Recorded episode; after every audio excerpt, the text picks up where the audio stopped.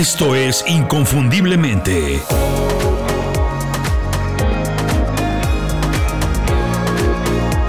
Sé extraordinario en lo que haces. Es muy curioso que hoy que la gente está más preparada que nunca, tiene muchos estudios, muchos profesionales no pueden resolver problemas en el trabajo, tomar decisiones se les complica mucho, no saben cómo hacerlo, trabajan más de lo que deberían porque quieren ser productivos, porque está de moda, en lugar de ser eficientes, y les cuesta mucho trabajo adaptarse a los cambios que estamos viviendo. Y no es por falta de preparación, repito, como ya lo dije, la gente está más preparada que nunca, tiene estudios como nunca habíamos visto en la historia. El problema es que mejoran las habilidades técnicas de su industria, de su trabajo pero se han olvidado de una parte fundamental del crecimiento profesional, se han olvidado de su desarrollo creativo, de su pensamiento creativo. La creatividad es una habilidad esencial en nuestros días. Hoy que el trabajo mecánico lo hacen las máquinas, la inteligencia artificial lo hace más rápido y más barato que los humanos, que nosotros, la creatividad es la mejor manera que tenemos para diferenciarnos de ese trabajo y hacernos necesarios. Desafortunadamente, por muchos años la creatividad fue vista, señalada, etiquetada como una habilidad exclusiva de unas cuantas personas y de algunos trabajos o industrias.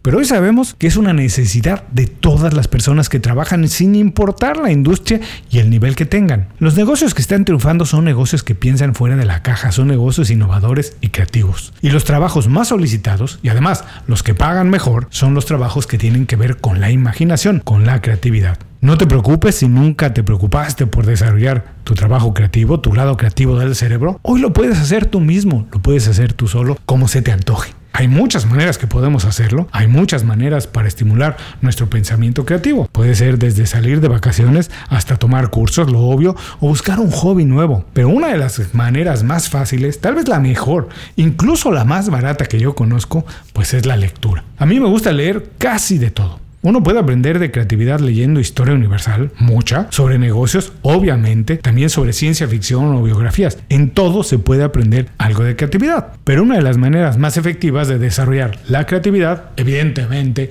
es leyendo sobre el mismo tema, sobre creatividad. En los libros sobre creatividad, además de conocimientos y herramientas para tu desarrollo creativo, tu lado creativo, vas a encontrar inspiración o ideas que te pueden ayudar a resolver problemas como muy pocas personas pueden hacerlo. Bienvenido inconfundiblemente, soy Julio Muñiz. Existen cientos, por no decir que miles de libros sobre creatividad. Si haces una búsqueda en Google, o hoy diría en ChatGPT, vas a encontrar muchas listas con los libros que se supone, dicen los expertos, tienes que leer sobre creatividad. Yo creo que no tienes que hacer nada porque alguien más lo dice, y eso incluye leer los libros que pueden ser muy buenos para alguien más, pero que tal vez no son los adecuados para ti en este momento.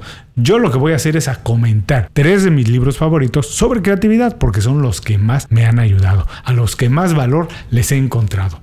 Yo creo que algunas de estas ideas, las que voy a platicar, se pueden adaptar a muchas personas, pero eso lo tienes que decidir tú una vez que las escuche. Lo que sí te puedo garantizar es que cuando termine el programa vas a conocer tres ideas para utilizar la creatividad y resolver problemas en el trabajo. Tengo ya muchos años trabajando y te puedo asegurar que cuando se habla de trabajo, nada más hay dos tipos de personas. Las que creen que las oportunidades se presentan porque alguien más se las da y las que buscan oportunidades o las generan desde cero, incluso cuando no tienen nada. Los primeros siempre dependen de alguien más para estar bien, para sentirse a gusto, porque alguien les tiene que dar la oportunidad, alguien les tiene que dar el trabajo. Los segundos son responsables de todo lo que pasa en su vida. Nunca dejan de aprender, trabajan muy bien su propuesta de valor y su marca personal, son auténticos, diferentes, se comunican bien, tienen muchas relaciones, trabajan con los mejores y son muy, pero muy creativos. Generalmente estas personas son emprendedores exitosos o vicepresidentes o directores generales en grandes compañías, las compañías donde todo el mundo quiere trabajar. El secreto para estar en este grupo, en el que decide qué pasa con ellos, qué pasa en su vida, es fácil y todos lo podemos hacer.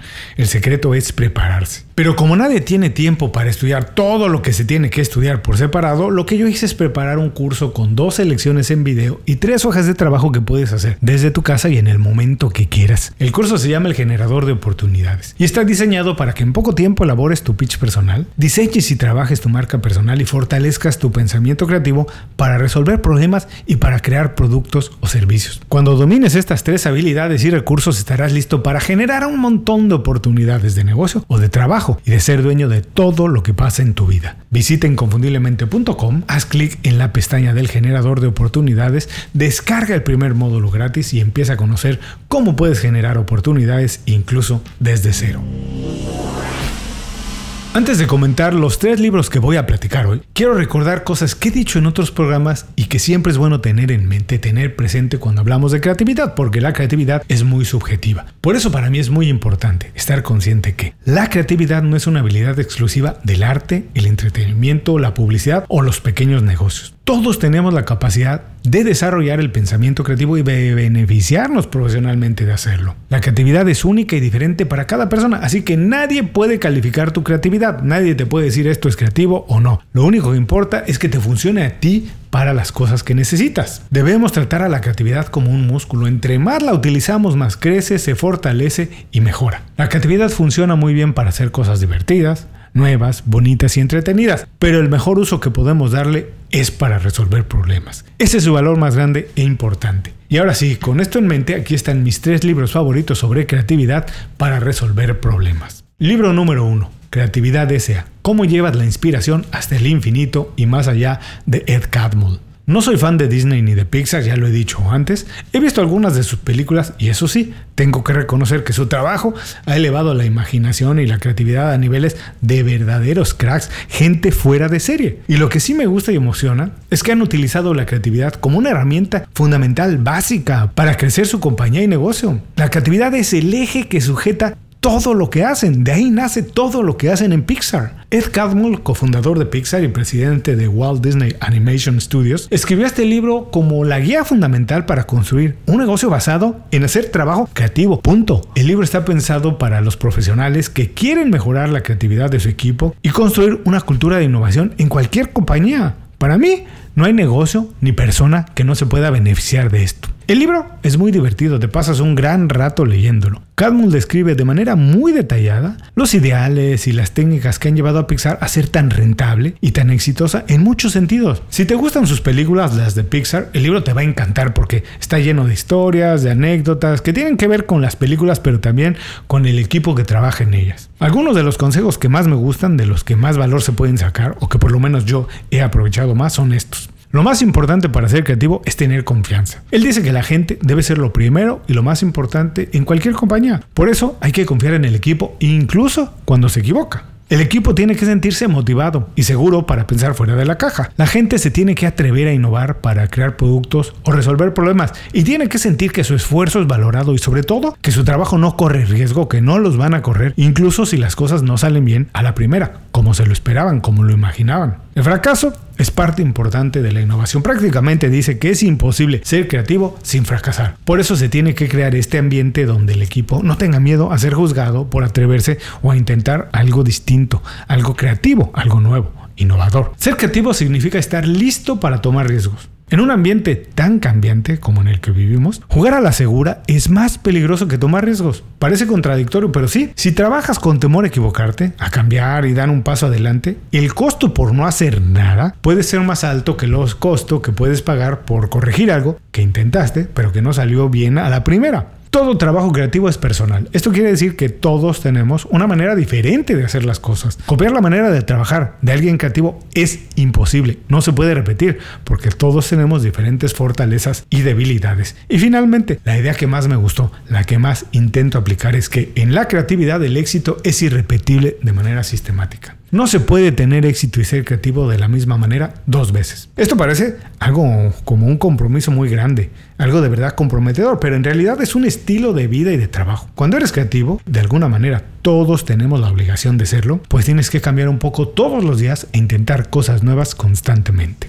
Libro número 2. Roba como un artista. 10 cosas que nadie te dijo sobre ser creativo de Austin Kleon. He hablado muchas veces sobre este libro. Siempre lo utilizo como un ejemplo. De hecho, si quieres escuchar el programa completo que hice donde lo comento, puedes hacer clic en el enlace que dejaremos en las notas de este programa. Es un libro que celebra la creatividad a partir del simple concepto de robar entre comillas, o inspirarse en las ideas de otros. Incluye historias, anécdotas, citas y consejos para desarrollar la creatividad y hacer algo único a partir de algo que ya existe. Eso es buenísimo. Esto me parece increíble y es una de las ideas que más festejo de Austin Kleon, que normaliza la creatividad, la pone al nivel de todos, nos da la libertad de sentirnos creativos, porque para ser creativos, como dice, no tenemos que crear cosas que no se han hecho antes, sino que podemos utilizar lo que ya se hizo nada más para adaptarlo. Algunos de los consejos que más me gustan y que creo que tienen más valor son, no tengas miedo, empieza copiando para descubrir tu voz y propuesta única. Ya establecimos, ya estamos claros que nada es completamente original hoy. Entonces podemos estar de acuerdo que hoy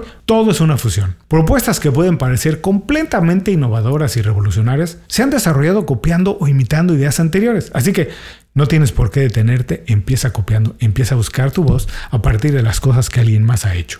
Otra idea, no esperes a la musa de la creatividad, empieza hoy en el lugar en el que estás. La creatividad tiene todo que ver con el trabajo constante y nada que ver con las musas de la creación o de la inspiración. La vida no se trata de descubrir quiénes somos, se trata de crear a las personas que queremos ser. Y esto se puede hacer únicamente trabajando todos los días en esa dirección, con esa intención.